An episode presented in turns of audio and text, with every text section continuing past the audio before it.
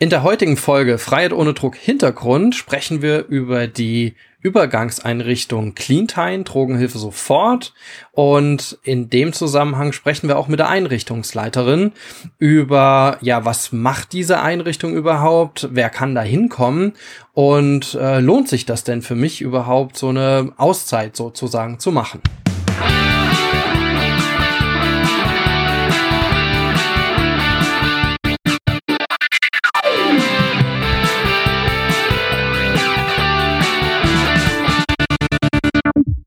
Willkommen bei Freiheit ohne Druck. Ähm, mein Name ist Dirk Kratz und äh, wie in den meisten Folgen bei mir ist der Mark Hasselbach. Hallo. Hallo da draußen. Und mit uns zusammen ist noch eine dritte Person. Das ist die Lisa Sesterhen. Hallo Lisa. Hallo. Und äh, die Lisa hat geheiratet letzte Woche. Also von unserer Seite nochmal äh, ganz herzlichen Glückwunsch dann nachträglich. Ja, von mir Dankeschön. auch herzlichen Glückwunsch. Danke. Ja, und ähm, die Lisa ist auch einen ganz bestimmten Grund hier, weil sie ist Einrichtungsleiterin der äh, Übergangseinrichtung Cleantime, Drogenhilfe sofort in Mayen, das ist da oben bei Koblenz. Und äh, die Lisa ist da nämlich, dass wir heute mal über diese spezielle Einrichtungsform einfach sprechen, die ja so ein bisschen historisch, wie die historisch gewachsen ist. Und äh, aber bevor wir jetzt da loslegen, Lisa, sag doch mal kurz, wer bist du? Äh, und ähm, ja, wie bist du da zu dieser Stelle gekommen überhaupt? Ja, mein Name ist Lisa Sesterhen. Ich bin hier die Einrichtungsleitung in Cleantime und habe damals nach dem Studium 2013 überlegt, was mache ich denn? Gehe ich in die Jugendhilfe, gehe ich in die Erwachsenenbildung oder was anderes? Und dann hat irgendwer gesagt, geh doch mal in die Sucht. Und da hatte ich mich damals bei Cleantime beworben und da hat mich die damalige Leiterin angerufen und gesagt, hätten Sie nicht Interesse? Und dann habe ich gesagt, Mache ich. Und seitdem bin ich, meine erste Stelle nach dem Studium, in Cleantime verwurzelt. 2013 habe ich angefangen hier im Sozialdienst und konnte dann 2018 die Leitung übernehmen und mhm. manage das Ganze jetzt hier. Wow. Und ähm, wie alt bist du? Äh, 32. Wow, also schon und recht jung, äh, äh, hohe Verantwortung. Und äh, du hast du hast eine Pädagogik studiert, ne? Oder? Ähm genau, ich habe Diplompädagogik studiert mit den Fachrichtungen Erwachsenenbildung und Sozialpädagogik in Koblenz. Meine Diplomarbeit habe ich über was ganz anderes geschrieben, nämlich wie sich die Geschwister, ne, wie sich, worüber war das denn jetzt? Wie sich die Geschwisterbeziehung auf die Entwicklung auswirkt. Genau. Also wie sich die Pubertät auf die Geschwisterbeziehung auswirkt. So rum. Okay. Genau. Und das war ein ganz anderes Thema. Aber Sucht habe ich Praktikum in der Hanusiusmühle gemacht, die es, da, die es ja heute nicht mehr gibt. Und ähm, auf dem Bernhardshof hier in Main. Und da habe ich ganz schnell gemerkt, jugendlich ist, mit, ist nichts für mich. Sucht ist eher mein Metier. Sucht ist eher dein Metier. Ja, es ist ja, das ist ja, das ist ja ganz spannend, weil das hört man ja immer mal wieder ähm, in, in, der, in der Suchthilfe selbst, so von den Fachkräften, die auch lange Zeit dabei sind, die irgendwie sagen, ja, irgendwie passt das irgendwie und andere fühlen sich da gleich abgeschreckt oder machen oder, oder wagen ja keinen Fuß da rein. Ähm, was hat dich denn am Anfang da so, so angesprochen, jetzt gerade in so eine Einrichtungsform zu gehen? Es ist dieses Abwechslungsreiche. Jeder Tag ist hier anders. Man hat mit ganz unterschiedlichen Menschen zu tun, mit ganz unterschiedlichen Geschichten und ähm, dadurch kann halt jeder Tag Abwechslung bieten und es ist nichts monoton. Und jeden Tag eine andere Geschichte, ein neuer Fall, wo dann immer wieder neu entschieden werden muss. Und das macht die ganze Sache halt so reizbar. Und wenn jemand dann da ist, der sagt, ich will wirklich mein Leben ändern, können Sie mich dabei unterstützen, dann macht man das viel zu gerne. Und wenn man da noch Erfolgserlebnisse verbuchen kann oder ein Klient anruft aus einer weiterführenden Maßnahme, ich war in der Reha, ich bin jetzt in der Adaption, mir geht spitze, das ist ja dann auch was, wo man denkt, cool, den habe ich unterstützt. Hm. Okay. Und ähm, jetzt sag doch mal, was, was, was macht ihr denn in der Einrichtung? Was, was ist denn Cleantime für eine Einrichtung? Wer kommt da hin und was passiert da so? Also Cleantime ist eine Übergangseinrichtung, das haben wir jetzt schon ein paar Mal gesagt. Und die Grundidee mhm. von einer Übergangseinrichtung liegt daran, dass man ein Bindeglied zwischen der Entgiftung im Krankenhaus und der Entwöhnungsbehandlung ähm, ist. Das heißt konkret, ich entscheide mich, wenn ich ein Suchtproblem habe, clean zu werden gehe ins Krankenhaus, entgifte da, beantrage oder möchte eine, eine Therapie beantragen. Wenn dann die Therapiemaßnahme noch keinen Platz für mich hat, macht es ja wenig Sinn, wenn ich wieder nach Hause gehe und rückfällig werde im schlimmsten Fall, sondern dann kann ich nach Cleantime kommen Und hier kann ich dann die Zeit bis zur Aufnahme in die Therapie überbrücken. Der Vorteil ist, bei uns braucht man keine Kostenzusage. Das heißt, man ruft an, fragt, ob ein Platz frei ist. Wenn man die formalen Aufnahmekriterien erfüllt, kann man kommen, muss bei der Aufnahme ein negatives Drogenscreening abgeben. Das heißt, man muss Urinkontrolle abgeben und Atemalkoholkontrolle. Und dann kann man bei uns bleiben, wenn das negativ ist. Und dann beantragen wir von hier aus beim Landesamt für Soziales, Jugend und Versorgung in Mainz die Kostenübernahme für Cleantime und schauen bei jedem Einzelnen, was hat er bisher im Suchthilfesystem schon gemacht und was hat er für ein Ziel, was würden wir empfehlen und wie geht's weiter. Also wir entwickeln mit jedem einzelnen individuellen Fahrplan. Mhm. Also ähm, Marc, du, wir hatten ja im Vorgespräch hat, äh, und auch in vielen anderen Gesprächen hatten wir ja schon äh, festgestellt, dass in gar nicht so vielen Biografien so eine Übergangseinrichtung irgendwie vorkommt, also Sucht an den Suchtbiografien. Und Marc, du, du, du kanntest das jetzt auch noch direkt, ne? Also ich kenne ich kenne das jetzt sagen wir mal von von früher vom vom Namen her. Also ich habe ähm, mal so ein bisschen gegoogelt. Das hieß glaube ich Hasselborn oder sowas. Ähm, das gab es auf jeden Fall vor 20 Jahren. Da war ein Bekannter von mir. Aber jetzt so wie so wie ich das jetzt gerade auch höre, ähm, ich hätte eigentlich in ganz vielen Fällen, also in, äh, was heißt vielen, also so viele gab es nicht, aber halt so in dieser Übergangszeit zur Therapie hätte ich eigentlich so eine Übergangseinrichtung gebraucht. Also ich bin nämlich raus. Und dann bin ich dann wieder in Therapie, äh, wieder in Entgiftung und dann erst in, in Therapie. Und es ist, wie, wie Lisa sagt, das ist äh, eigentlich ein sehr schlechter Schritt. Also nach einer Entgiftungsmaßnahme wieder rauszugehen und dann zu warten, ja, bis die Kostenzusage für die Therapie da ist. Ja, das hat halt mhm. diesen Drehtüreffekt und das wollen wir halt durch diese Einrichtung verhindern. Deswegen wurde die damals 1997 auch gegründet. Mhm. Und wir werden auch okay. weiterhin, die Drogenpolitik ist uns sehr zugesandt. Die Landesdrogenbeauftragte war 2018 hier vor Ort, hat sich unser Angebot angeguckt und die war begeistert. Mhm. Ja, und hat auch die Notwendigkeit im Suchthilfesystem gesehen. Und wenn man überlegt, 2019 waren 183 Klienten bei uns. Das okay. ist ja eine Menge. Ja? Aber, aber es ist aufs Bundesland beschränkt, oder?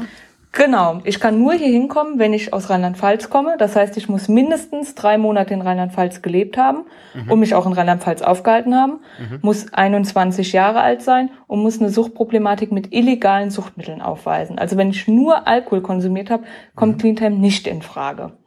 Die drei Aufnahmevoraussetzungen müssen vorliegen und dann kann man zu uns kommen. Mhm.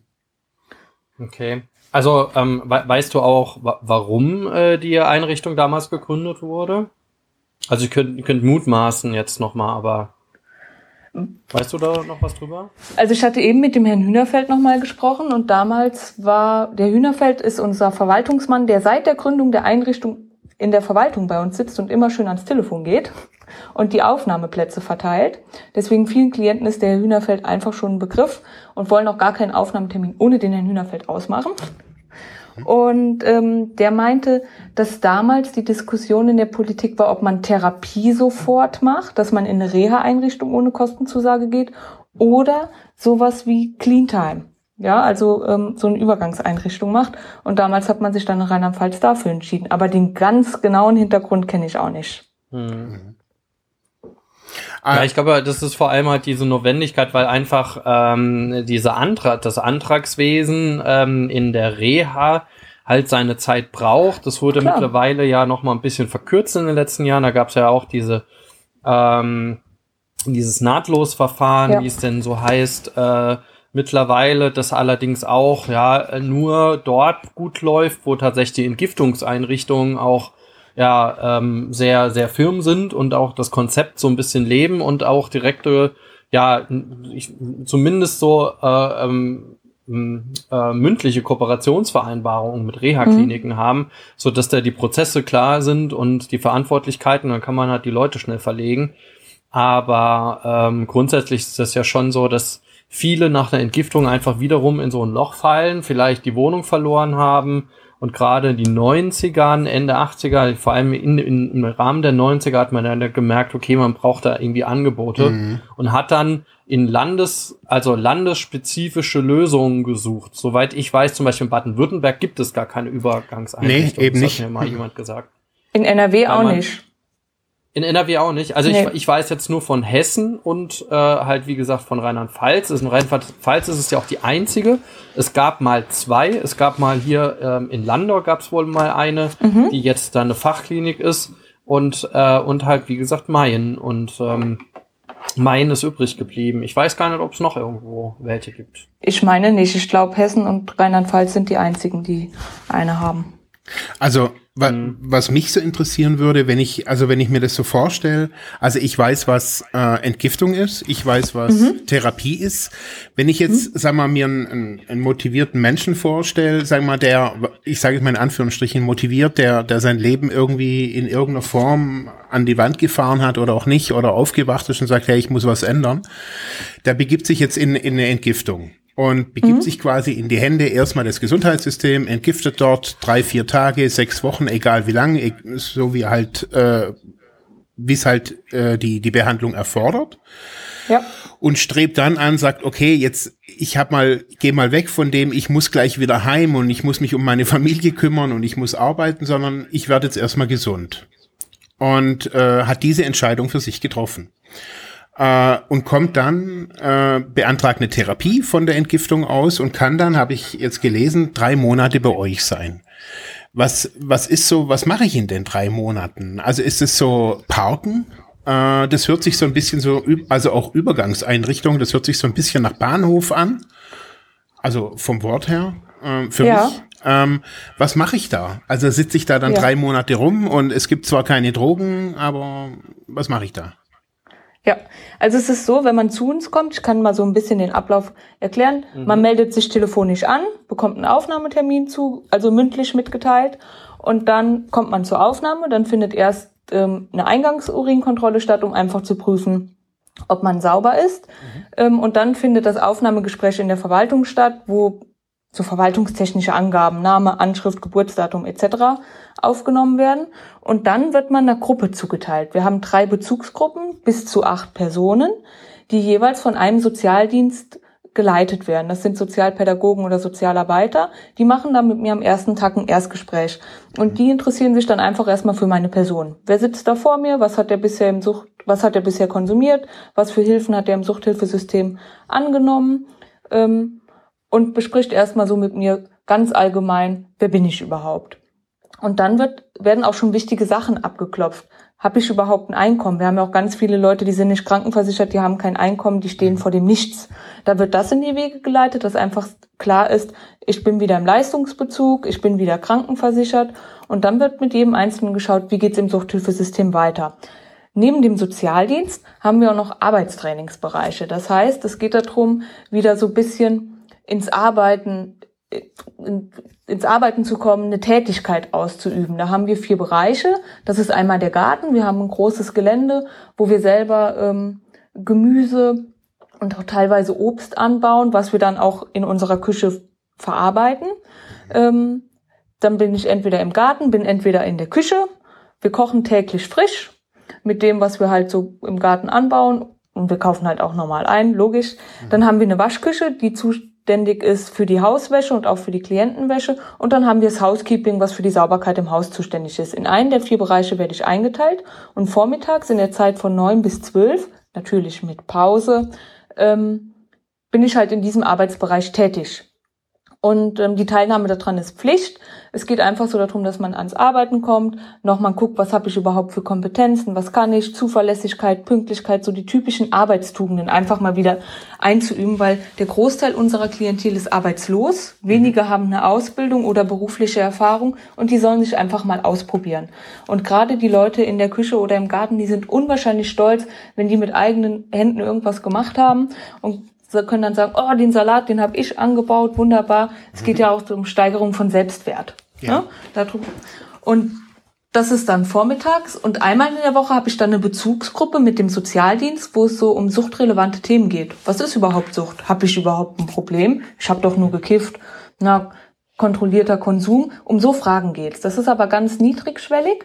Die Teilnahme daran ist auch verbindlich, fördert ja auch den Gruppenprozess und soll einfach so, so ein Gefühl dafür bekommen, ähm, was könnte mich, wenn ich vorhabe, eine Therapie zu machen, in Therapie erwarten. damit man einfach auf dieses Setting vorbereitet ist. Dann habe ich einmal in der Woche eine Selbsthilfegruppe, nur in meiner Bezugsgruppe ohne Sozialdienst.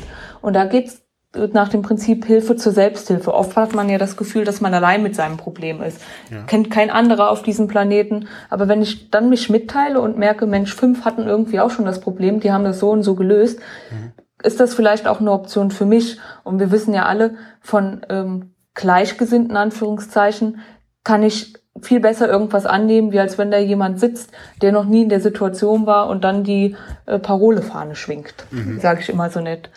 Was haben wir denn noch? Einmal in der Woche haben wir noch einen Ausflug, wo wir mit den Leuten ähm, ins Schwimmbad fahren, ins Kino fahren. Nächste Woche wollen wir in den Kletterwald gehen, Wanderungen anbieten, damit die Klienten einfach nochmal lernen, was, wie kann ich denn meine Freizeit verbringen, außer auf der Couch zu liegen und Fernsehen zu gucken oder zu konsumieren. Mhm. Ähm, Ideen von den Klienten werden da gerne angenommen. Dann haben wir dreimal in der Woche Sport. Wir haben einen Sporttherapeuten oder einen Sportökonom, der ähm, einmal in der Woche mit den Klienten verpflichtend Sport macht, ähm, damit ich nochmal so ein Körpergefühl bekomme. Mhm. Und viele Klienten ähm, meinen ja, oh, Kraftsport ist ganz wichtig, ich pumpe ganz viel am Kraftturm und überlasten sich dann auch und mhm. dass da einfach auch so eine Ausgewogenheit stattfindet. Mhm. Das macht jetzt bei deinem Körper Sinn, das ist zu viel, dass die da auch mehr Achtsamkeit im Umgang mit den eigenen Körper erlernen. Das heißt, einmal in der Woche ist Sport für alle verpflichtend in den Kleingruppen für eine Dreiviertelstunde und zweimal in der Woche gibt's dann so Indikativprogramme, Geocaching oder dann gehen wir hier in die Grundschule in Körrenberg, da haben wir die Halle, da können wir Fußball spielen, Basketball spielen, so die Klassiker. Mhm. Genau. Und am Wochenende darf ich sogar nach Ablauf der 14-tägigen Kontaktsperre sonntags von meiner Familie Besuch bekommen. Die holen mich dann um 12 Uhr hier ab und müssen mich um 17 Uhr wieder mit hier hinbringen. Okay, krass. So sieht's, so sieht so grob der Tages- oder der Wochenplan bei uns aus. Es gibt, wie schon gesagt, einen vorgegebenen Wochenplan. Da ist genauestens aufgeschrieben, wann muss ich morgens aufstehen, wann gibt's Mittagessen, wann gibt's Abendessen. Weil bei uns findet das Leben in der Gemeinschaft statt. Wir essen zusammen, ähm, und das ist halt ganz, ganz wichtig, damit die Leute auch nochmal so ein Gemeinschaftsgefühl erleben. Mhm. Ne, Sucht ist ja auch oft, ähm, wer sind meine wahren Freunde? Habe ich überhaupt Freunde? Hat ja auch was mit Vereinsamung zu tun, ist ja auch bei vielen Thema. Leben in der Gemeinschaft, Rücksichtnahme ist ganz wichtig bei uns. Also ich bin gerade total baff. Also ganz ehrlich. Also ähm, das ist ja wie, wie, wie so ein bisschen Therapie-Light in Anführungsstrichen. Also so, genau. Mhm. Ja, wir haben keine Psychologen vor Ort oder Therapeuten, sondern nur Sozialdienst, in Anführungszeichen nur Sozialdienste. Aber das wird gut von den Leuten angenommen. Man kann mhm. auch, wenn man von hier weitervermittelt wurde und es scheitert, kann man auch wiederkommen. Und die Wiederkehrer, ähm, die schätzen das. Wir sind eine ganz kleine Einrichtung, wir haben nur Platz für 23 Leute. Mhm. Wir sind ein Team, was schon jetzt seit drei Jahren ähm, konstant ist. Wie gesagt, der Hühnerfeld, der sitzt schon seit 1997 hier. Mhm. Ähm, und das, das bindet aber die Leute. Die fassen dann schnell Vertrauen zu einem wieder. Ähm, die werden nicht verurteilt, wenn die nochmal wiederkommen, sondern wir fragen dann, was ist los? Manche rufen auch an und dann, man kann sich an die Leute einfach noch erinnern und kann sagen, Mensch, sie waren doch, sind mhm. doch da und da hingegangen, was ist passiert? Und da sind die dankbar drum. Ja. Da sind die einfach dankbar drum und die schätzen dieses, dieses kleine familiäre. Also ich meine, und das Ding ist ja, man, das ist ja wirklich der super kurze Dienstweg. Also ich brauche einfach nur anrufen. Genau, und wenn Platz frei ist, kann man kommen. Okay, und ich muss, theoretisch muss ich ja eigentlich nicht, oder muss ich auf einer Entgiftung gewesen sein oder reicht nur clean sein? Es reicht nur clean sein. Mhm. Entgiftung Boah. ist nicht zwingend erforderlich. Und wenn man auch schon fünfmal in Therapie war, kann man trotzdem hier hinkommen. Das ist jetzt auch, wir holen jeden da ab, wo er steht und besprechen dann mit jedem Einzelnen, Sie sind gerade aus einer Therapie raus, wieso, weshalb, warum auch immer, spielt jetzt erstmal keine Rolle. Macht Therapie denn überhaupt nochmal Sinn? Macht vielleicht eine Adaptionsmaßnahme Sinn? Macht betreutes Wohnen Sinn? Wir vermitteln alles, was aus der Sucht hinaushilft. Und also ähm, ich frage jetzt einfach gerade, Dirk, äh, wenn ja. ich hier gerade so ein bisschen im, ja, ja. im ähm, wenn ich jetzt, also ja. sag mal, ich bin wirklich jetzt in, in einer Entgiftung. Sag mal, hier jetzt in Ravensburg, äh, die Leute, also ich kenne hier natürlich auch viele irgendwie jetzt, die, die, die immer wieder irgendwie Entgiftung rein, rausgehen, aber sage ich jetzt mal, in den letzten zehn Jahren, weiß ich so, ist die Therapiezeit immer wieder verkürzt worden. Wenn ich jetzt mir sag, also sag mal, ich wohne jetzt irgendwo in der Pfalz halt, ähm, ich komme da hin, äh, gehe entgiften, kann maximal sechs Wochen entgiften. So lang zahlt, glaube ich, die Krankenkasse eine Entgiftung, längstenfalls. dann bin ich, sagen wir mal, sechs Wochen entgiften, dann kann ich drei Monate zu euch und dann noch mal sechs Monate Therapie machen. Und danach noch eine Nachsorge und was weiß ich was. Also das ist ja alles schon super. Also das sind ja fast gar keine Lücken mehr. Oder sehe ich das gerade irgendwie, also ich, ich sehe hier ein, ein rundum sorglos Paket. Also so war das ja oder ist es eigentlich ja auch gedacht. Ne? Mhm. Also dass man, ähm, wenn man jetzt überlegt, ähm, man äh, hat zum Beispiel eine ungeklärte Wohnsituation. Also wenn man halt auf der Szene gelebt hat mhm. eine ganze Zeit lang oder was weiß ich, äh, ist zu Hause auch dann rausgeflogen hat. Wir hatten sehr viele Aufnahmen auch. Ähm, weil, äh, also was heißt wir, also die, den Clean Time ist ja auch ähm, äh, eine Einrichtung im Therapieverbund mhm. geworden, dann in den 2000ern. Und ähm, also äh, das, wir haben auch äh, viele Aufnahmen direkt so von der Straße auch. Also wir hatten jetzt fast jeden, jedes Jahr, du musst mich jetzt verbessern, Lisa, aber immer mal wieder einen Fall sogar mit Kretze, also mit allen äh, Leider auch, ja. auch Erkrankungen, die, die auch so in Obdachlosigkeit beispielsweise auftreten, dann wegen Hygienemängel etc. pp. Ja. Also man muss schon sagen, dass halt, dass es eigentlich in erster Linie da, da kommt man zu was hin, wo wir jetzt mal diskutieren können, was ist das Ziel von so einer Maßnahme, ne? Aber, aber so ein erstes Ziel ist auch äh, so ein Stopp in die Verwahrlosung Klar. von, so einem Verwahrlosungsprozess. Ne? Mhm. Ne? Also für Menschen, die einfach überhaupt nicht mehr wissen, wohin, mhm. äh, die vielleicht sich durch eine, eine illegalen Drogengebrauch in eine Situation gebracht haben, wo es einfach nicht mehr vor und nicht mehr zurückgeht ähm, vielleicht auch tatsächlich zu Hause rausgeflogen sind oder was auch immer und äh, dann dort ähm, ohne ähm, ohne, ohne eine Kostenzusage direkt aufgenommen werden. Das sorgt dafür natürlich, dass äh, es eine gewisse hohe Fluktuation gibt. Ne? Mhm. Wenn du so eine, eine Niedrigschwelligkeit in eine, in eine Einrichtung reinnimmst, ja, hast du natürlich auch eine hohe Fluktuation, weil Logo. du hast erstens mal na, doch noch mal die Hürde insofern, dass, dass es ja nur für Rheinland-Pfälzerinnen, Rheinland-Pfälzer gilt, mhm. weil äh, Cleantime über die Eingliederungshilfe finanziert ist. Das wäre Also wie Lisa gesagt hat, ne? Ähm, also man, ähm, man muss dann, also ähm, die, die Kostenstruktur ist die, dass zur einen Hälfte das entsendende Sozialamt bezahlt mhm. und zum anderen Hälfte das Land Rheinland-Pfalz. Das ist so mal abgeklärt worden, bis heute so. Und damit muss dann halt auch immer wieder der, der Leistungsträger vor Ort mit ins Boot genommen werden. Mhm. Ja, und dann gilt halt alles, was da drum rumsteht. Äh, also die Frage des wirtschaftlichen Status, ähm, und äh, ja, und dann soll in diesen drei Monaten, also bis auf, also erstmal Dach über den Kopf, ja, medizinische äh, Grundanamnese, gucken, dass die Person sich stabilisiert, also in ihrem, in ihrem, ja, äh, ähm, ähm, ja, in, in dem cleanen Zustand einfach bleibt, ja, darum auch Clean Time, also einfach clean bleiben mhm. und auch dabei bleiben, ähm, so eine Motiv mehr Motivation in diesen Prozess finden oder vielleicht auch nochmal den Prozess finden in eine Anschlussreha. Also die meisten Klientinnen und Klienten werden auch in eine Anschlussreha vermittelt. Also da dient einfach die Zeit zur Orientierung, nochmal zum Innehalten, nochmal genau überlegen, okay, wo will ich denn hin? Reicht eine ambulante Reha? Reicht irgendwie eine stationäre? Die meisten gehen in eine stationäre. Mhm. Muss vielleicht noch eine, ähm, eine andere Behandlung vorgeschoben werden, ähm, weil ähm, irgendwie so eine ähm, äh, psychiatrische Diagnostik viel stärker im Vordergrund nochmal steht. Ne? Also ja. wir haben da auch Ver Vermittlungen in die Akutpsychiatrie auch teilweise immer mal wieder. Ähm, also das ist so so ein Ankommen. Also Cleantime mhm. hat, hat ich immer so im Kopf, das ist so ein Ankommen mal. Also und ich komme mal in, am, am Anfang meines Genesungsprozesses also habe jetzt die Entgiftung noch mal geschafft zum wiederholten Mal, wie auch immer, ja.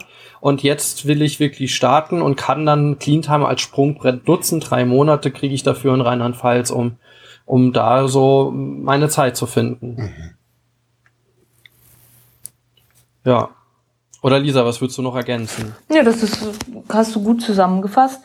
Vielleicht, was noch so ganz wichtig bei uns ist, die Klienten sind keine Minute auf sich alleine gestellt. Das Haus ist 24 Stunden besetzt mit einem Diensthabenden. Das mhm. heißt, ich habe immer einen Ansprechpartner vor Ort, der ähm, mir zuhört, der ja, der einfach ein offenes Ohr für mich hat und der mich auch ernst nimmt in meinen Belangen. Und darum geht's einfach auf vielen Klienten. Viele sagen einfach, ich fühle mich hier einfach ernst genommen und auch gehört. Und das ist ganz, ganz wichtig. Da Wie sieht's da aus mit Stoff sozusagen im Haus? Also ich glaube, also das ist ja noch sehr nahe eben an der Szene. Mhm. Ähm, ja. Kommt es vor? Ist es häufig? Ist es äh, was passiert dann da? Wir haben immer wieder Phasen, wo, wo wir mal Stoff im Haus haben. Ich glaube, davon kann sich keine Drogeneinrichtung freisprechen. Ja. Ähm, wenn jemand rückfällig ist, entlassen wir sofort. Das mhm. ist gerade mit diesem NPS-Konsum, ähm, der so auf dem Vormarsch ist, da haben wir mhm. immer wieder so Wellenbewegungen und ähm, das ist ja durch Urinkontrolle Labor schwierig nachzuweisen und wir gehen da übers Verhalten. Also wenn jemand wild talkend irgendwie die Treppe sich nur noch hochzieht, mhm. wissen wir, okay, gut, der kann nicht clean sein. Also wir vertreten den Standpunkt, die Klienten müssen uns beweisen, dass sie clean sind. Mhm. Und wer das nicht schafft, da ist halt einfach kein Vertrauen mehr da. Aber auch die Hausgemeinschaft, die, die abstinenzorientiert sind und die sagen, ich will hier genesen, ich will hier gesund werden, mhm. ähm, die wünschen sich das auch. Ja. Die sagen ganz klar, wenn so eine MPS-Problematik im Haus ist, machen Sie doch endlich was. Mhm. Und ähm, die fordern, die fordern das auch ein. Ja, super. Und, also NPS mu musst du kurz sagen, also das sind neue psychoaktive Substanzen. Ne? Ja. Ähm, ja, also äh, über das, was wir auch schon in einer anderen Folge schon mal gesprochen haben, ähm, ähm, in der Vorgängerfolge, aber hier haben wir massiv in Cleantime immer wieder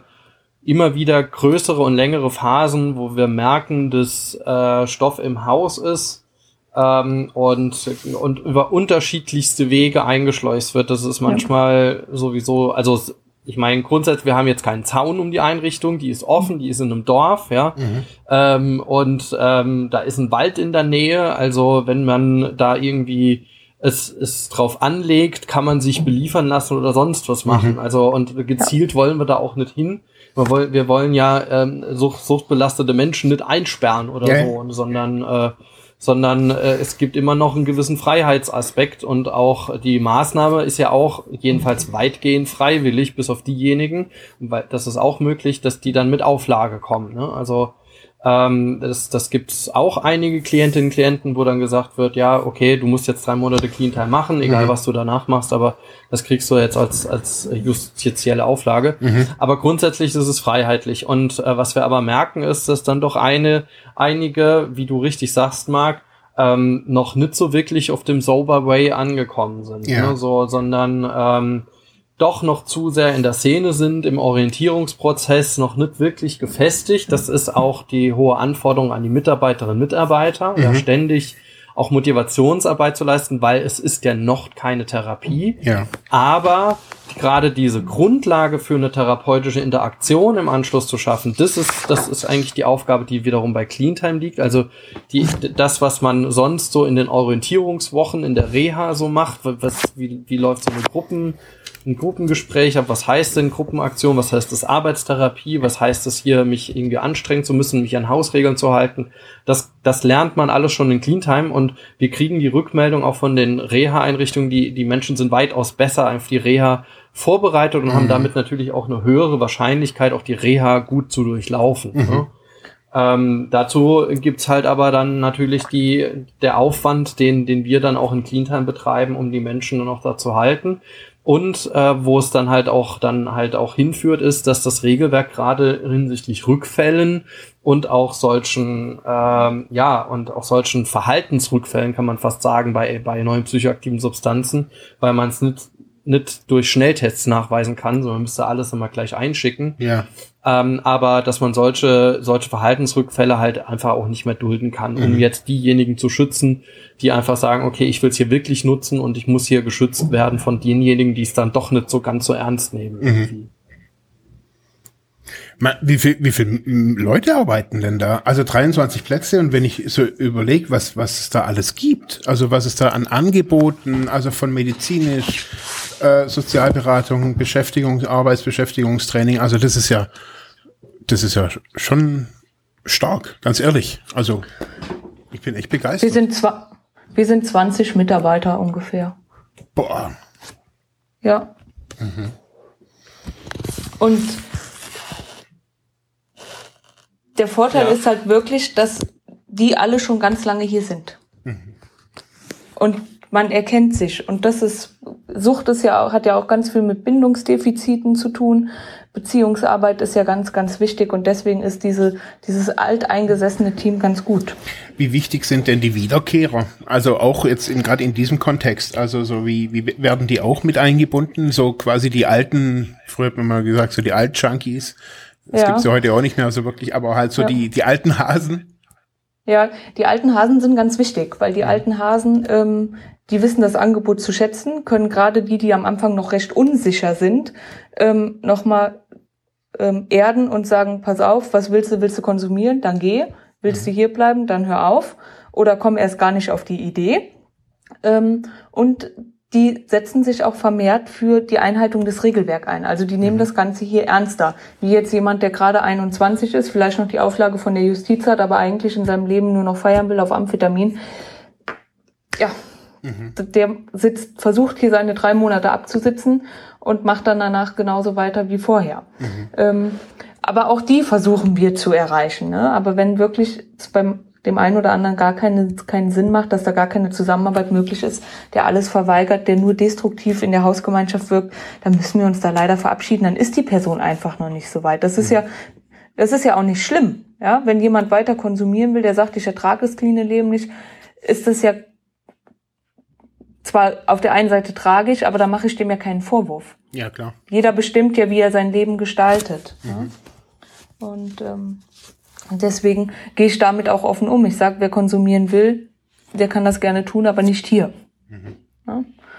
Und ähm, weil man muss ja zum Veränderungsprozess bereit sein. Wenn meine Mama will, dass ich das mache, macht das ganz wenig Sinn. Mhm. Allerdings wissen. Allerdings wissen natürlich auch viele, also jetzt, ich gehe jetzt einfach mal von mir aus, wenn, wenn ich da jetzt ganz neu in, in dieses Ding reinschlitter, ja. weiß, weiß ich ja um das alles gar nichts. Also nee. ich, ich erinnere mich noch an meinen Anfang. Ich bin, wo ich zum ersten Mal zur Drogenberatung gegangen bin und das erste Mal auf Entgiftung und das erste Mal in diesem ganzen Prozess. Und mhm äh, man ist ja eigentlich geprägt von Misstrauen. Also die, ja. die Suchtkarriere und die, die, die Biografie, die ist ja ein, ein, ein, ein traumatischer Prozess. Und das, ja. was ich hier sehe, also ich sehe es jetzt auch so ein bisschen sozialarbeiterisch, sage ich jetzt mal, so mhm. würde ich mal so sagen. Also was ich wirklich toll finde, ist, dass ihr im Gartenbau da arbeitet, also dass die Leute erstmal mit Erde und sich erden. Ähm, das finde ich total geil. Also das war für uns immer. Wir hatten da so einen, so einen Arbeitsbegleiter äh, hier in so einer Motivationsstation. Das vergleiche ich gerade so ein bisschen mit euch. Und der, der hat immer zu mir gesagt, also der war ein alter Imker. Also, aber der war halt irgendwie, der war noch Arbeitserzieher und der hat immer gesagt, Marc, du musst dich erden. Du musst, du musst mit Erde arbeiten. und, mhm. und das fand ich immer cool, weil ich halt immer gesagt habe, ah, ich habe jetzt irgendwie keinen Bock irgendwie im Garten und bla bla. Und das ist mir in Erinnerung geblieben. Und mhm. ja, es gefällt mir. Gefällt, ja. Was vielleicht ganz wichtig ist, wenn jemand unsicher ist, was erwartet mich hier, kann ja. man sich das auch einfach vorher mal angucken. Also dann ruft man hier an, sagt, kann ich mir das mal angucken, dann machen wir einen Termin und dann sprechen wir einfach mal, ne, ob sich die Person das vorstellen kann. Dann, dann wird im Gespräch das Angebot vorgestellt und dann wird geschaut, macht das mhm. Sinn, ist die Person schon soweit. Ähm, wir sind auch machen auch Angehörigengespräche. Ja, mhm. Also wenn da jetzt die Familie sagt, können wir mal vorbeikommen, dann machen wir das auch. Mhm. Ja, um da einfach weiter zu vermitteln. Und ähm, dazu muss aber dann der Klient, der hier ist, bereit sein. Ne? Also ja. wenn der sagt, ich will mit meiner Mama oder mit meinem Papa nichts zu tun haben und die rufen hier ganz wild an, müssen wir dann leider sagen, nee, wir dürfen, ne, ihr Sohn und ihre Tochter möchte gerade keinen Kontakt. Mhm. Ähm, das müssen wir dann auch respektieren. Also den Fahrplan, den Weg bestimmt der Klient. Mhm. Das ist uns ganz wichtig, weil ich kann niemandem irgendwas aufzwingen. Mhm. Ich kann jemandem was raten, aber was er daraus macht, ist seine Angelegenheit. Ja. Und dann können, das können die Klienten auch ganz gut annehmen. Das funktioniert ganz gut. Mhm. Oder auch wenn die nicht sicher sind, in welche Therapieeinrichtung soll ich gehen, dann machen wir denen ein paar Vorschläge und sagen, guckt euch mal die Flyer an. Ähm, und dann können die sich entscheiden oder man kann auch mal über ein Angebot sprechen. Wir können auch dann, das hatten wir jetzt, da ist jemand mal eine Anschlussmaßnahme, hat sich die einfach mal angeguckt. Mhm. Ja, ist dann in die Anschlussmaßnahme gefahren, hat sich die anguckt. Oder wenn Leute ins betreute Wohnen gehen, finden ja auch Vorgespräche statt. Da können wir auch mit begleiten. Also das machen wir auch. Wir haben auch einen Fahrdienst, um dieses Lückenlose zu garantieren. Mhm. Wenn jemand in eine Anschlussmaßnahme geht, fahren wir den auch dahin. Cool. Wenn jemand aus der Entgiftung kommt, holen wir den auch da ab.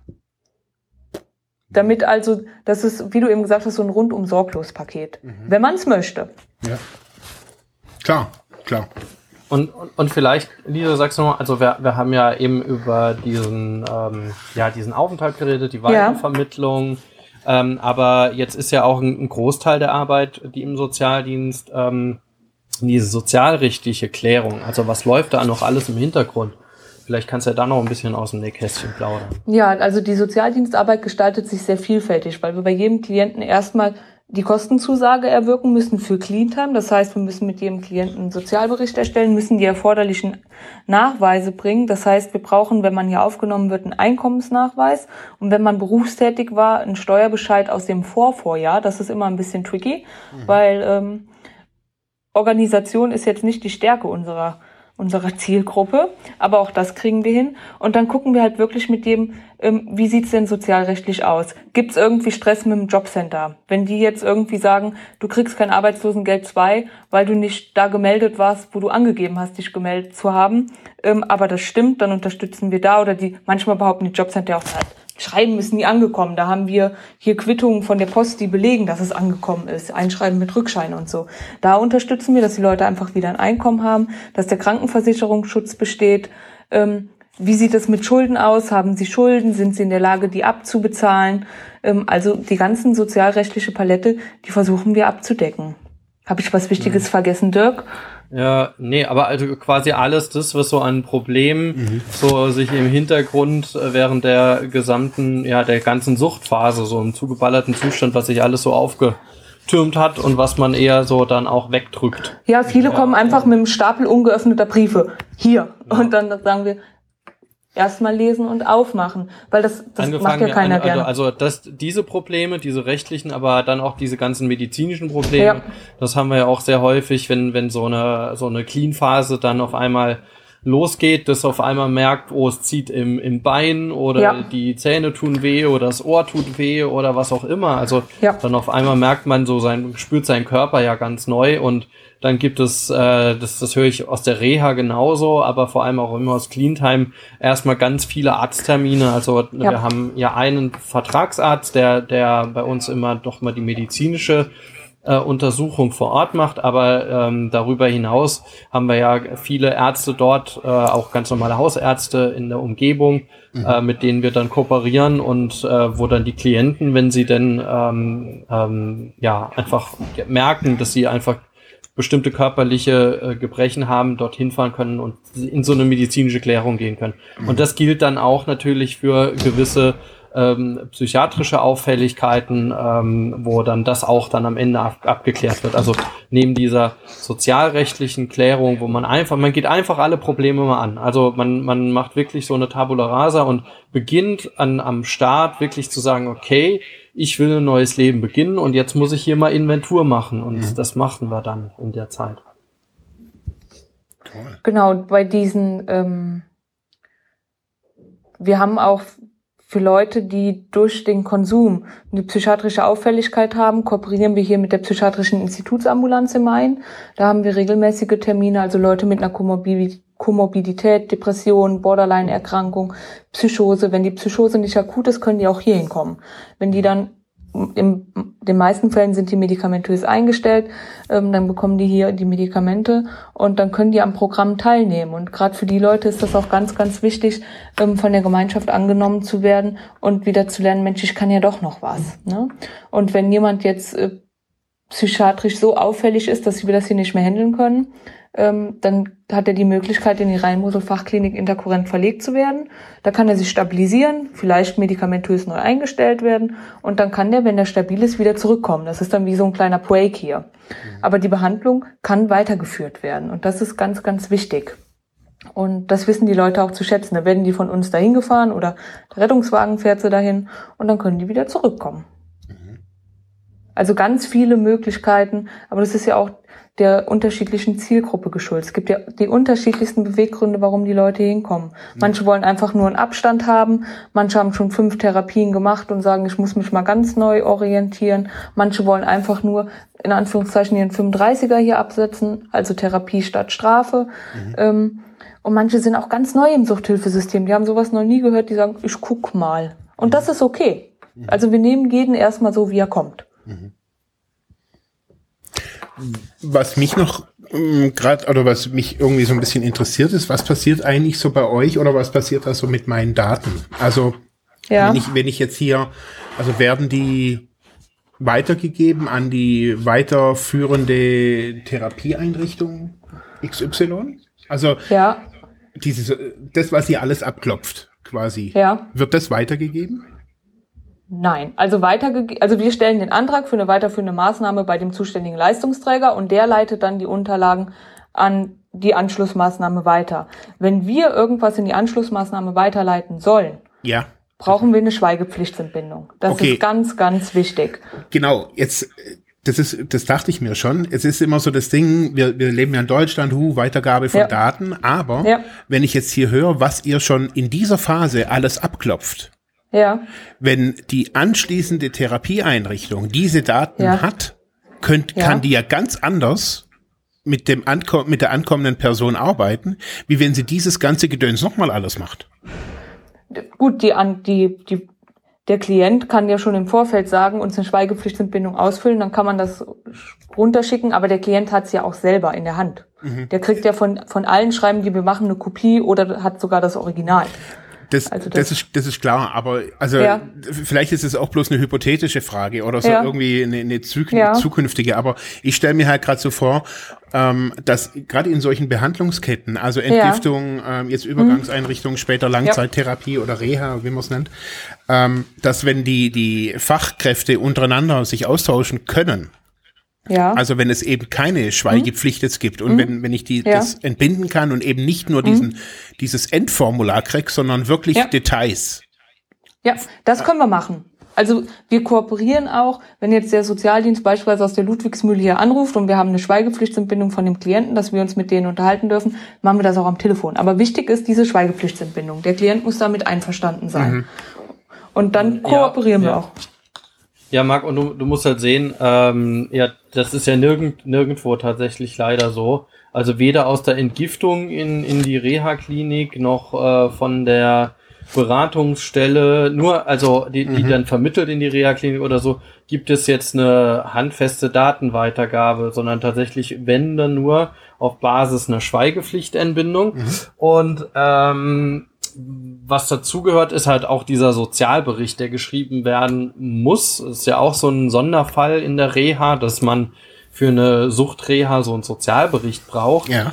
Ähm, und in dem Falle wird es dann auch so natürlich auch entsprechend halt nochmal so eine Einschätzung gegeben. Aber äh, wir dürften, und das tun wir auch nicht, nicht nur nicht mal intern äh, irgendwie, wenn, wenn es tatsächlich eine Vermittlung ähm, in eine unserer Kliniken dann gibt, äh, aus Cleantime heraus äh, dort die Daten weitergeben. Ne, das ist alles äh, für sich genommen gespeichert und das sind ja personenbezogene Daten, die nochmal einen ganz neuen äh, Schutz haben, also einen ganz besonderen Schutz, die auch auch EDV-technisch ja besonders geschützt werden müssen. Aber Die Klienten fragen auch, weil die ja so misstrauisch sind. Wer bekommt alles meine Daten? Und dann sagen wir, Wir dürfen noch nicht mal, ja, ja, wir dürfen noch nicht mal an die Justiz weitergeben. Also äh, wenn, wenn, wenn Polizei oder Staatsanwalt oder zu irgendwas anruft, das was schon passiert ist oder immer regel, regelhaft vorkommt und sagt hier, da war, ich weiß doch genau, Klient XY war doch bei Ihnen in der Einrichtung, egal welcher. Ähm, und das hat er mir gesagt und wir hätten jetzt gern mal so einen Überblick, wie hat er sich denn verhalten. Äh, und da dürfen wir nicht mal sagen, dass wir überhaupt der Klient bei uns in der Einrichtung war. Also das ist dann so, wir können sagen, da können wir keine Auskunft zugeben. Also ob der jetzt bei uns war oder nicht bei uns war. Aber in, Da werden wir keine, keine, keine Aussage zu. Außer wir haben eine, eine richterliche Anordnung zum Beispiel dazu oder sowas. Dann, dann geht sowas. und kann ich, und könnt, Oder eine Schweigepflicht entwickeln. Genau, und könnte ich jetzt als, also bei mir wäre das jetzt zum Beispiel so, wenn ich jetzt, sagen wir mal, wenn ich jetzt Klient werden würde, ich würde das wollen. Ich würde das ausdrücklich wollen, dass meine gesamten Daten weitergegeben werden. Alles. Also um, um die, also weil für mich, da sich nur daraus erschließt, dass die Effi Effizienz innerhalb des therapeutischen Prozesses besser sein muss. Weil wenn jede einzelne ja. Einrichtung wieder den neuen, den, den, den, also und ich weiß es aus eigener Erfahrung, wie oft ich mein Käse erzählt habe und ich gedacht habe, warum redet ihr eigentlich nicht miteinander? Und ich weiß, ja. selbst innerhalb der Psychiatrie, das hat mir auch der Chefarzt mal erklärt, er hat gesagt, die dürfen ja gar nicht miteinander reden. Er hat gesagt, sie haben eine Akte über mich und eine andere Abteilung hat eine Akte über mich und die dürfen nicht miteinander kommunizieren. Das einfachste ist, Marc, in dem Falle äh, zu sagen als Klient, ich krieg alles, was an Papier äh, da aufgestellt wurde, was an offiziellen Dokumenten da ist, äh, in die Hand gedrückt. Also im Falle der Reha ist das ja mein Entlassbericht. Äh, das ja. hat sich in den letzten Jahren sogar äh, ja auch an, als Anspruch äh, formuliert. Also ich habe da auch einen Anspruch drauf.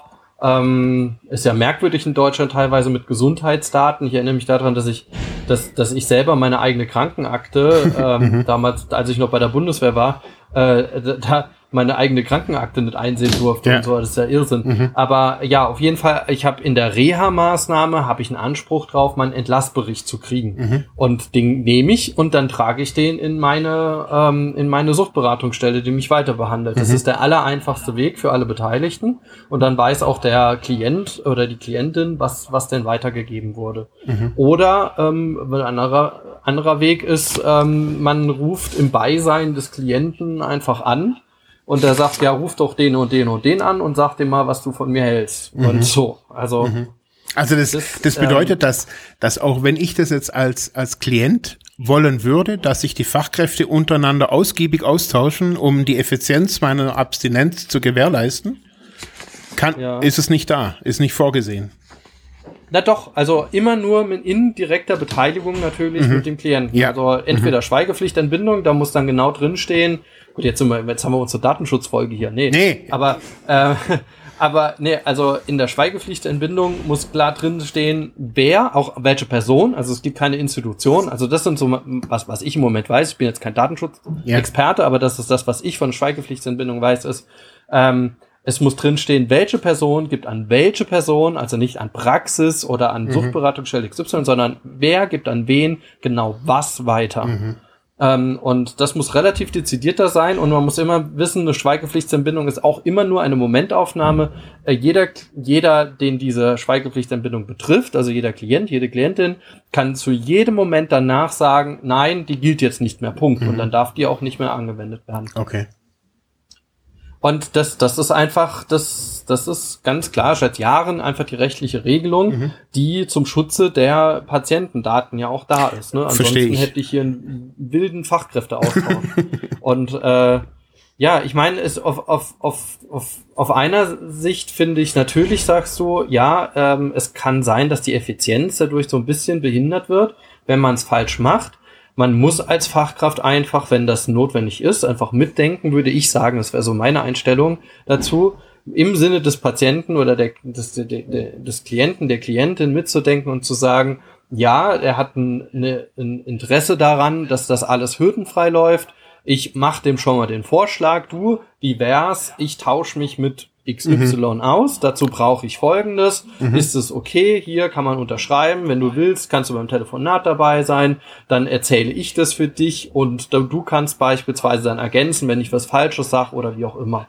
Dann haben wir da mhm. schon mal einen ersten Schritt gemacht. Ne? So, also das das kann ja auch gehen und das kann man ja auch in der Fall äh, in, in der Fallbegleitung auch so so arrangieren.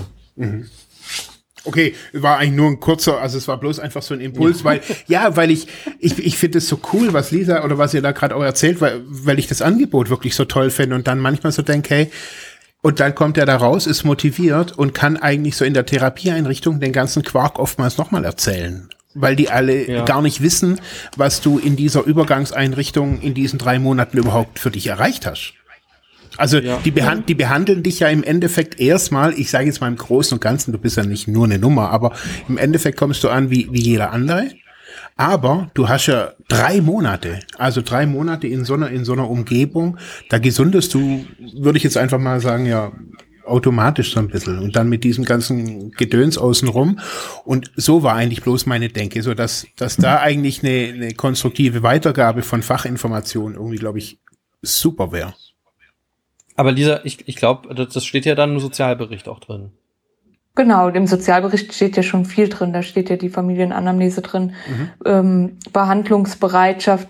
Das müssen wir mit jedem einzelnen Klienten erarbeiten und das leitet ja der Leistungsträger an die Anschlussmaßnahme weiter. Okay. Also so grundlegende genau. Daten zur Person hat die Einrichtung schon. Mhm. Okay. Du Lisa, dann, dann sag doch noch mal kurz was. Also ähm, wer genau, also du hast ja schon ein bisschen was zur Zielgruppe gesagt. Mhm. Ähm, du hast auch schon gesagt, wer, ähm, wer so grundlegend, wer mit welchen Interessen irgendwie ankommt. Mhm. Aber ähm, wer genau kann denn kommen? Also ich muss, äh, ich, was ich noch mal verstanden habe, ist Rheinland-Pfälzer-Innen muss ich sein. Also ich muss im Bundesland mindestens drei Monate gewohnt und gelebt haben, ne? Korrekt. Muss ich gemeldet sein? Ja. Muss gemeldet sein an einem muss, Standort, ne? Ich muss an einem Standort gemeldet sein. Wenn ich in Hessen gemeldet bin, übernimmt das Land Rheinland-Pfalz die Kosten nicht. Okay, gab es auch mal äh, Fälle aus anderen Ländern? Die gab's, ähm, aber dann hatten wir Kostenzusagen von dem jeweiligen Bundesland. Mhm. Also wir hatten schon mal eine Kostenzusage aus dem Saarland und auch, auch schon aus Hessen. Mhm. Ja, das hatten wir schon, aber die Regel, die brauchen wir dann aber auch vorher. Also ja. da ist dann äh, nicht ohne Kostenzusage, sondern die genau. müssen äh, das vorher mit ihrem zuständigen Leistungsträger klären und genau. kann im Zweifelsfall auch nochmal schwieriger sein. Genau. Äh, oder nochmal so ein Bürger. Aber das könnte ja dann auch die Suchtberatungsstelle vorher irgendwie, also, also abchecken. Also genau. grundsätzlich möglich ist es, aber äh, man muss einfach die Kostenübernahme geklärt haben. Genau, die muss vorher geklärt sein. Und da beraten, also wenn jemand anruft, dann sagen wir dem, wenden Sie sich an das zuständige Landesamt. Ähm, wenn da Fragen sind, können die auch gerne bei uns anrufen, wegen Tagessatz etc. Da versuchen wir dann auch schon zu vermitteln. Oder wenn jemand aus Hessen anruft, sagen wir, es gibt ja auch Übergangseinrichtungen in Hessen und geben dann auch die Adressen weiter. Also so eine kleine telefonische Beratung machen wir dann doch auch schon bei jedem Einzelnen, wenn das dann nicht funktioniert. Wenn ich unter 21 bin, habe ich auch die Möglichkeit, über das zuständige Jugendamt zu kommen. Da brauchen wir aber auch vorher die Kostenzusage. Was ganz wichtig ist, wir nehmen Personen erst auf, wenn sie das 18. Lebensjahr vollendet haben. Also unter 18 ähm, machen wir das nicht.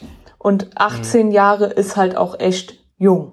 Wenn man dann noch bedenkt, Konsum retardiert die Entwicklung, ähm, dann meint man echt schon manchmal, man ist so ein bisschen Jugendhilfe. Mhm. Wir hatten schon jemanden, da mussten wir wirklich sagen, waren Sie heute schon duschen? Schneiden Sie sich bitte die Fingernägel. Also da fangen wir wirklich ganz niedrigschwellig an. Und deswegen zwischen 18 und 21 vorher die Kostenzusage vom Jugendamt. Und sonst Rheinland-Pfälzer, 21. Lebensjahr vollendet und illegaler Suchtmittelkonsum, dann kann man zur Aufnahme erscheinen. Und wenn ich, wenn ich einen Job habe und sowas noch voll drin bin irgendwie und dann... Das geht. Da muss man halt, muss der Klient vorher mit dem Arbeitgeber klären, wie sieht das aus. Entweder wird er krankgeschrieben dann bekommt er dann während dem Aufenthalt ähm, erst sechs Wochen Leistungs-, also ganz normal Gehalt weiter und fällt dann ins Krankengeld. Wenn der Arbeitgeber sagt, nee, mach mal nicht mit und wird gekündigt, gut, da muss man gucken. Ähm, dann hat er ja Anspruch auf Arbeitslosengeld 1. Was sein kann, wenn ich Geld verdiene, dass ich einen Beitrag zum Aufenthalt zahlen muss. Mhm. Also es gibt dann eine gewisse Grenze, die kenne ich jetzt nicht auswendig, wo ähm, wo das kostenfrei ist. Also wenn ich Arbeitslosengeld 2 beziehe, muss ich keine Zuzahlung machen. Aber bei Arbeitslosengeld 1, je nachdem wie hoch das ist oder auch bei Einkommen, kann es sein, das ist aber vom örtlichen Träger abhängig, dass ich was dazu zahlen muss. Dann wird dann in jedem Einzelfall dann geprüft, wie hoch ist die Miete, wenn man noch eine Wohnung hat, hat man noch irgendwelche Versicherungen, die zu zahlen sind. Und dann wird geguckt, ist es zumutbar, dass man einen Beitrag, also einen, einen finanziellen Beitrag hierzu leistet. Das kann mhm. passieren, wenn ich arbeiten gehe. Also wenn ich, wenn ich ein Vermögen habe und sowas, das genau. ist ja die Besonderheit dann hier ja. der Eingliederungshilfe, ja. ähm, also oder der sozialtherapeutischen Einrichtung in dem Falle, dass ähm, da, ähm, also da, da ist ja so eine Solidaritätsleistung beziehungsweise eine Steuermittelleistung ist, ähm, dass, dass dann, ähm, dass dann Einkommen geprüft werden muss. Ja. ja. Genau, deswegen ist auch bei der Aufnahme ein Einkommensnachweis vorzulegen. Ich sage immer, wer Millionär ist, der muss halt leider was dazu zahlen. Wenn ich nichts hab, habe ich nichts, dann kann ich auch nichts dazu zahlen. Mhm. Und ähm, wenn jetzt jemand hier hinkommt und hat Einkommen oder Vermögen und der will eine weiterführende Maßnahme, dann gucken wir auch, dass wir die Weitervermittlung recht zeitnah hinbekommen, damit dem nicht so ein großer finanzieller ähm, Aufwand entsteht. Mhm. Das gucken wir schon. Oder wir, wir fragen dann auch am Telefon, ja, wie groß ist denn Ihr Vermögen und gucken dann und empfehlen in manchen Fällen auch schon direkt eine, ähm, na, wie nennt man das, eine medizinische Reha zu machen, weil einfach, mhm. wenn die zu viel dazu bezahlen müssen, das macht ja gar keinen Sinn. Ja, klar. Ja. Ähm, ja, genau. Also grundsätzlich offen für alles, ja. kann ja passieren. Äh, genau. Äh, das muss ich mir überlegen, wenn ich ein gewisses äh, Einkommen habe und ja. beziehe das dann noch weiterhin äh, ja. während dieser Zeit, dann indem ich da bin. Also wie du sagst, nämlich, dass man krank gemeldet ist, man hat das geklärt, man ist nicht arbeitslos äh, oder fällt dann in ALG 1, weil der Arbeitgeber gesagt hat, äh, nee, also jetzt geht's halt gar nicht mehr. Ähm, dann kann es halt sein, äh, dass ich nach ähm, äh, rechtlicher Regelung ähm, der Eingliederungshilfe, dass ich eine Zuzahlung leisten muss. Genau. Aber wie viel Prozent sind es denn? Boah, das weiß ich nicht auswendig, Dirk. Das weiß ich okay. wirklich nicht. Das, da müsste ich, lügen will ich ungern. Das, das weiß ich wirklich nicht. Das ist auch bei ja, wenigen Leuten der Fall. Nein, das ist bei wenigen Leuten der Fall. Die meisten Leute, die zu uns kommen, die sind wirklich, entweder haben sie gar keinen Leistungsbezug oder haben Arbeitslosengeld 2. Mhm. Das ist ganz selten, dass mal jemand ALG 1 oder gar ein Einkommen hat. Die Mehrheit der Leute, über 90 Prozent, sind arbeitslos, wenn die zu uns kommen. Hm. Und beim ALG 2, ne, da, will man jetzt, ähm, äh, ja, ähm, will man jetzt ja auch jetzt niemanden verschrecken, aber ja. ich erinnere mich noch, dass da auch eine große Diskussion war, dass einige Jobcenter auch da die Leistungen dann eingestellt genau. haben, weil sie gesagt haben, oh, jetzt, jetzt zahlt ja die Eingliederungshilfe. Ja. Ähm, und die Person, das war wohl, das ist wohl der SGB Artikel oder der Satz im SGB II, der dazu dann geführt hat, war, ähm, ähm, das steht im Arbeitsmarkt nicht mehr zur Verfügung. Genau. Genau. Und äh, damit äh, gibt es keine Leistungen mehr aus dem SGB II, so dass dann die Leistungen über die Eingliederungshilfe kommen. Also dann kommen noch Leistungen, da wird auch alles bezahlt. Mhm. Nur es gibt halt so ein äh, so ein Switch von einem Leistungsträger zum anderen und da das kann halt ein bisschen dauern ähm, so dass so eine kleine Zitterpartie kommt. Und da, da gab es ja schon einige Fälle, Lisa, ne, so weiß ich das noch, äh, die, die dann äh, gesagt haben, nee, das ist mir zu heikel, ähm, da gehe ich lieber wieder zurück, die dann genau, davor ja. so ein bisschen Angst hatten, wenn der, wenn äh, das Jobcenter äh, Mucke macht. Aber ja. es gibt auch viele Jobcenter, die sagen, nee, machen wir trotzdem weiter. Ne? Genau, ja, gerade so die südlichen Jobcenter, die sind da eher wohlgeworden und sagen. Südlich heißt im südlichen Rheinland-Pfalz. Südlichen ne? Rheinland-Pfalz, genau. ähm, ja, für uns ist, ist Landau schon Süden. Ähm, die sagen, ähm, wir sind froh, dass du was gegen deine Sucht machst, du bekommst dein Geld weiter und hier im nördlichen Rheinland-Pfalz, die Jobcenter sind da eher rigoros, die sagen, nee, du stehst dem Arbeitsmarkt nicht zur Verfügung, du hast keinen Anspruch auf ALG 2. Ähm, manche gehen und mit manchen stehen wir die Zitterpartie einfach durch. Denn wenn man überlegt, sie haben ein Dach über dem Kopf, sie haben was zu essen, ähm, Tabak gibt's auch im Haus, das ist erstmal so, die Grundbedürfnisse sind ja erstmal befriedigt. Ne? Mhm. Und das kriegen wir dann schon hin. Also wir ermutigen auch die Leute und versuchen auch die Sache ganz schnell zu klären. Und ähm, wir sind da ja auch schon ein bisschen geübt drin. Und, und, und ähm, es steht immer jemand zur Seite, das richtig. heißt, es muss keiner alleine durchboxen. Nein. Und äh, da, da, deswegen ist noch niemandem irgendwas jetzt zusammengeklappt, ähm, sondern äh, eher positiv, ne, dann, dass dadurch quasi auch der tatsächlich so ein Startschuss äh, geschaffen wurde, um den weiteren Prozess fortzusetzen und am Ende dann doch irgendwo in einer, in einer guten Arbeit auch am Ende zu landen. Genau, und so eine, so, so eine ähm, ist ja auch eine wichtige Erfahrung, mal eine Krise auszustehen. Nicht davor wegzulaufen, sondern daran zu arbeiten und die dann auch zu bewältigen. Und das mhm. machen wir zusammen. Die Leute sind nicht alleine. Wenn jemand sich ein Telefonat mit dem Jobcenter nicht zutraut, dann übernehmen wir das. Ähm, also wir gucken da wirklich jeden wirklich gut zu unterstützen, dass er das bekommt, was ihm zusteht. Cool. Okay. Ich hätte noch eine Frage. Und zwar bei, 23, mhm. bei 23 Plätzen, ähm, wie lang ist mhm. da die Wartezeit so grob? Das ist unterschiedlich. Das kann ganz schnell gehen. Wenn mhm. jetzt heute fünf Leute regulär entlassen sind und mhm. von den fünf Angemeldeten kommt keiner und du rufst an, dann kann ich sagen, kannst morgen kommen. Mhm. Okay. Aber so zwei, drei Wochen brauchen wir tatsächlich. Das ist so die Regel. Zwei. Viele rufen auch an und sagen, ich hätte Interesse. Dann fragen wir, sind Sie clean? Mm, nicht so ganz. Und dann mhm. frage ich immer, was heißt denn nicht so ganz? ja, und dann die, und man muss ja überlegen, wenn ich drei Monate hier bin, ich brauche Klamotten, ja, klar. Ich muss vielleicht daheim noch irgendwas regeln. Wenn ich noch ein Haustier habe, muss ich das noch irgendwo unterbringen. Das braucht ja alles ein bisschen Vorlaufzeit. Also zwei, drei Wochen sollte man ja, schon mitrechnen. Das ist ja super. Also finde ich super. Ja. Hätte ich jetzt gar nicht gedacht. Und wenn halt ganz schnell ein Platz frei ist, kann auch, wir sagen auch den Leuten immer, ruft regelmäßig an, kann mhm. auch kurzfristig was frei werden oder die hinterlassen die Telefonnummer, da rufen wir auch an. Ne? Und wenn man in der Entgiftung ist und hier wird kurzfristig ein Platz frei, rufen wir an und sagen, wie weit ist er denn? Kann er kommen? Und für alle, die jetzt gerade das Handy in der Hand haben, die rufen dann einfach ja. den 02651 704 880 an. Genau. Ha. und dann läuft. Genau. Genau, ja. Ähm, genau, und, und wie wir jetzt gerade besprochen haben, macht es, glaube ich, Sinn, äh, auf jeden Fall vorher anzurufen, also jetzt nicht einfach fertig vor der Tür zu stehen. Nein, äh, nein, nein, nein. Was, was grundsätzlich auch irgendwie möglich ist, aber ist die Frage, wenn wir dann, wenn, wenn dann die Cleantime voll belegt ist, dann kann da keine Aufnahme äh, stattfinden. Richtig. Aber äh, es macht grundsätzlich immer Sinn und dann dann bei dabei bei diesem äh, Telefonat auch schon mal abzuklären, wie ist denn die wirtschaftliche Situation, ne? Und dass das auch nochmal geklärt wird und geguckt wird, was, was bedeutet das denn für den Einzelfall? Ne? Genau, Aber das klopfen wir auch immer ab. Und wenn ich selber eine Frage habe als zukünftiger Klient, gerne anrufen und nachfragen, bevor man hier hinkommt und ist total enttäuscht oder falsche Erwartungen. Entweder vorher einen Termin ausmachen, dass man sich das mal anguckt, oder vorher seinen Fragenkatalog abarbeiten. Überhaupt gar kein Problem. Ist mir lieber, als wenn jemand hier hinkommt und sagt, das habe ich mir anders vorgestellt. Hm. Wir sind da ganz offen.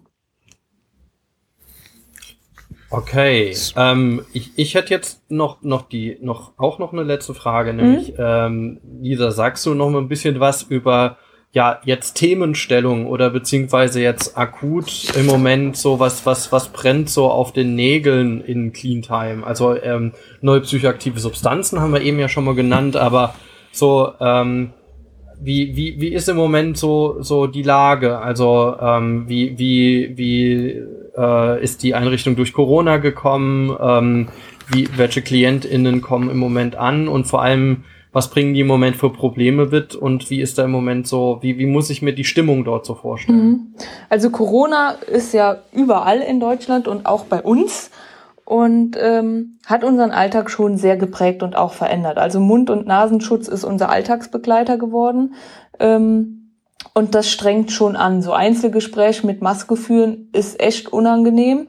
Und wir haben jetzt ähm, gesagt, okay, gut, ähm, anderthalb Meter Abstand lüften, dann funktioniert's. Aber Alltagsmaske wirklich äh, Thema. Durch die Pandemie und auch den Shutdown ähm, sind ja auch viele Sachen ausgefallen. Der wöchentliche Ausflug, ähm, Spaziergänge draußen in der Großgruppe, Großwanderung, das konnten wir ja alles nicht mehr machen, weil ja vieles zu hatte. Und das hat die Klienten sehr verunsichert. Besuche konnten auch keine mehr kommen, 14 Tage. Noch länger, ich glaube 10 Wochen. Ähm, das hat die Leute schon verunsichert, hat auch unzufrieden gemacht. Und ähm, durch die Lockerungen, die jetzt von der Bundesregierung kommen sind, haben wir auch einiges gelockert. Also wir machen wieder Ausflüge, ähm, machen auch wieder Wanderungen, machen wieder Sport. Das erdet die Leute jetzt nochmal. Also so der, der, der Schritt hin zur Normalität ist ganz gut und auch wieder zu unserer normalen Struktur. Am Anfang der Pandemie hatten wir ähm, ähm, Plenum in Kleingruppen. Und das war eine Katastrophe, weil ich habe ja nie alle irgendwie erreicht, sondern immer nur so, so kleine Kleingruppen gehabt und es ging auch dieses Gemeinschaftsgefühl dadurch verloren, weil Cleantime ist einfach auf die Gemeinschaft ausgerichtet und das war durch Corona ja gar nicht mehr möglich. Deswegen bin ich froh, dass da jetzt von Seiten der Regierung Lockerungen gekommen sind und die haben wir auch hier umgesetzt mit natürlich Einhaltung von Hygiene- und Schutzmaßnahmen. Was bei uns immer wieder großes Thema ist, weil wir Leute mit unterschiedlichen Charakteren haben, mit unterschiedlichen Herkunftsgeschichten, ähm, dass gerade im Moment ähm, Defizite in sozialen Kompetenzen auffallen. Also so ein Wir kennen wenige, viele kennen nur noch ein Ich und ähm, sind dann auch daran interessiert, den eigenen Vorteil für sich herauszustellen und ähm, müssen erstmal zu so einem Leben in der Gemeinschaft ja auch motiviert werden und müssen erkennen, dass sie dadurch keinen Nachteil haben. Ja? Ähm, und die hohe Arbeitslosigkeit, die viele Klienten aufweisen, wirkt sich auch in einer zurückgehenden Verantwortungsübernahme im Arbeitstrainingsbereich aus. Also so zusätzlich anfallende Arbeiten wie abends mal die Blumen oder so gießen, ähm, das machen dann auch nur wenige. Also jeden mhm. kann man da nicht mehr fragen. Das ist halt so dieses Gemeinschaftsgefühl muss erst wieder erarbeitet werden. Das macht es manchmal wirklich wenn man dann so drei, vier davon hat, die sehr ich-bezogen sind, ähm, muss man dann halt wirklich gucken, okay, gut, ähm, sprengt das die Gruppe oder wie lange geht's noch gut? Ne? Ähm, das sind dann immer wieder so Ausnahmen, da muss man gucken, wie ist so die Gruppen Gruppendynamik. Aktuell ist die Gruppendynamik recht ähm, harmonisch. Wir haben viele Neuaufnahmen, aber auch viele alte Hasen, die denen helfen, sich gut zu integrieren. Das haben wir auch. Also wir haben jetzt nicht nur die Leute, die ähm, wenig soziale Kompetenzen haben, die sind die Minderheit, aber die können schon großen Einfluss haben auf das, was da kommt. Ja, und NPS ist halt immer wieder phasenweise Thema. Ne? Hm. Das ist phasenweise Thema. Und was auch ganz ähm, klar ist, ist so eine, ähm, ich frage die Leute immer, was sie so beruflich gemacht haben. Und viele sagen auch noch nicht so viel, gerade so die Jungen, so zwischen 21 und 25, die haben meist wenig berufliche Erfahrung. Da frage ich, habt ihr denn einen Traumjob? So, so, so eine Idee davon, was ihr mal machen wollt? Nee, eigentlich nicht, weil die genau wissen, mit dem, was sie, mit ihren Qualifikationen, die sie haben, ähm, die meisten haben einen Hauptschulabschluss und keine Ausbildung, haben sie auf dem ersten Arbeitsmarkt echt wenig Chancen und sind sich bewusst, mit dem, was ich irgendwann mal später verdiene, kann ich meine Ansprüche, die ich so habe, gar nicht stemmen. Und da muss man halt echt nochmal so in die berufliche Entwicklung, ähm, muss man halt echt schauen, dass man da auch in der Therapie weiter fördert, dass die ganz viel Qualifikation mitbekommen, auch ein Selbstbewusstsein bekommen, sich zu bewerben. Ne? Dass sie nicht denken, ich krieg eh keinen Job. Das ist, das ist auch immer wieder Thema, dass die einfach sagen, ich habe ja eh keine Chance. Dass die sich so an den Rand gedrängt fühlen.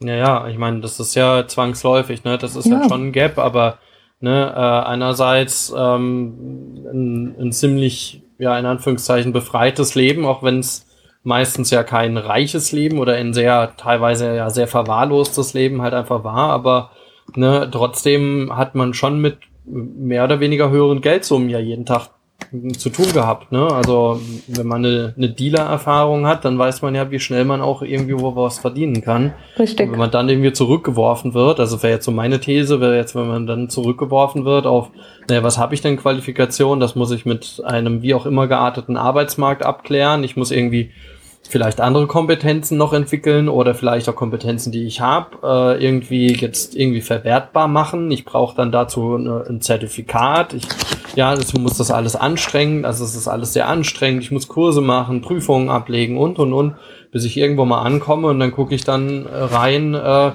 wie lange das dauert und wie hoch denn äh, möglicherweise so ein Gehalt dann an der Stelle ist und das kann dann schon natürlich demotivieren, aber da stellt sich auch für mhm. viele die Frage, wieso sollte ich denn was verändern? Ich stelle mich doch im Nachhinein nur schlechter. Mhm. Und ähm, da muss man dann halt, will ich mein Geld legal oder illegal verdienen? Ne? Und die Frage muss man dann halt dann auch mal in den Raum werfen. Aber ich kann den einen oder anderen verstehen, der sagt, warum soll ich arbeiten gehen? Klassischerweise auf dem Bau, wenn ich mit dem Deal dreimal so viel gemacht habe in der Hälfte der Zeit. Ne? Das ist ja eine ganz einfache Rechnung für die Klienten. Die Konsequenzen, die hinten dranhängen, dessen sind die sich ja gar nicht so bewusst. Ja, und das muss man dann halt, aber dafür haben wir die Bezugsgruppen. In den Bezugsgruppen kann man ja, das thematisieren. Ja eine, und es ist ja so eine typische Frage auch, ähm, die, die in der Reha einfach im Vordergrund kommt. Ja, genau, genau. Oder, oder Marc auch, oder? Ja, also für mich war das immer, ich weiß nicht, also ich habe das relativ schnell verstanden, so ähm, dass dass das sicherlich nicht der Weg ist. Also ähm, ich verstehe das aber natürlich. Also ich habe auch lang in einer, in, einer, in einer Hauptschule gearbeitet und ähm, da hat man das bei bei den Abgängern schon gesehen. Also die diese ich sage jetzt mal nicht wirklich so dieses Neo Future, aber es hat schon was davon von absoluter Resignation. Die sagen, hey, nur die Szene, nur Gewalt, nur whatever. Also so das, was man so ein bisschen belächelt hat, jahrelang bei den Jungs und Mädels. Da hat man gemerkt, okay, da danach gibt's halt nichts. Die, die, die werden in ihrer Ausbildung nach zwei Wochen werden die versagen, äh, werden weiter kiffen, Drogen nehmen oder was immer sie, sie konsumieren äh, und werden abstürzen. Und ähm, ja, ich glaube, dass das ein, ein, ein ganz, ganz großes Problem ist. Also dass, dass diese Hoffnungslosigkeit und Zukunft, also die, diese mangelnde Perspektivlosigkeit, ähm, ich glaube, die muss man sich, also die neue Perspektive muss man sich erarbeiten. Also das ist, ja. also das, das ist halt, man muss irgendwann mal verstehen, dass es sicherlich nicht ums Geld geht. Also wenn ich schnell reich werden will, ähm, dann kann ich auch an die Börse gehen Aber dazu muss ich verstehen, wie die Börse funktioniert. Und ich kann auch Drogen verschieben und Millionen machen, wenn ich verstehe, wie das funktioniert, ohne in Knast zu kommen. Die Chance, äh, pff, da kann man sich auch mit, mit, mit mangelnden Mathekenntnissen ausrechnen, dass Drogendealer kein langfristiges Geschäft ist. Ähm, aber es ist halt erstmal das, was die Leute kennen. Also das verstehe ich. Also das ist das, was sie jahrelang durchgebracht hat. Das Verchecken. Und ich glaube, in der Therapie oder schon in der Übergangseinrichtung, so bei uns war das so. Wir hatten Leute in der Therapie, das waren teilweise ehemalige, dann aber auch Therapeuten, die haben verstanden, dass diese Kompetenzen, die wir hatten, als Dealer, als Süchtige, dass diese Kompetenzen auf dem Arbeitsmarkt gefragt werden. Aber jetzt nicht in Form eines Dealers, sondern wir haben wirklich auseinandergenommen, was sind das für Kompetenzen, die ein Dealer braucht ein Autorität, also ein, ein, ein Dastehen, ein charismatisches Sprechen. Es geht nicht immer nur um Stoff, um Stoff haben, sondern man wird Dealer, langfristiger Dealer, nur wenn man gewisse, sich gewisse Kompetenzen erarbeitet. Und wenn man das mal runterbricht, und wir haben das gemacht während der Therapie, auch was es bedeutet, suchtkrank oder als Süchtiger, da hat man die Kompetenz zum Beispiel zu warten. Man wartet, e, man wartet ewig auf Dealer, auf andere, auf auf den Löffel, auf Ascorbinsäure, auf die richtige Moment, auf den ta richtigen Tageszeitpunkt, äh, auf später wartet man auf einen Therapieplatz, auf man wartet. Und wenn man das mal versteht, dass man die Qualität besitzt zu warten in einer, in einer, in einer Welt, die nicht mehr warten kann, das sieht man jetzt gerade bei Corona. Alle müssen unbedingt in Urlaub. Aber es ist nicht vernünftig, in Urlaub zu gehen. Und als Suchtkranker habe ich gelernt zu warten. Da sitze ich auch ein Jahr aus. Die Leute gehen in den Knast. Ja. Das muss, das müssen die Leute, aber das sind diese Qualitäten, wo ich meine. Also, und ich glaube, wenn man das versteht als junger, also auch als Sozialarbeiterin, als Sozialarbeiter, das aus diesen No-Future, aus dieser No-Future-Generation, aus den Leuten rauszukitzeln, zu sagen, hey, wo sind deine Kompetenzen? Und ich glaube, das ist die, der neue Auftrag der Jugendhilfe und aber auch der Suchthilfe. Dass die werden auch 21 und schlagen bei uns dann auf oder bei euch dann auf und sagen, pff, krass, also das ist ja wirklich komplett resigniert.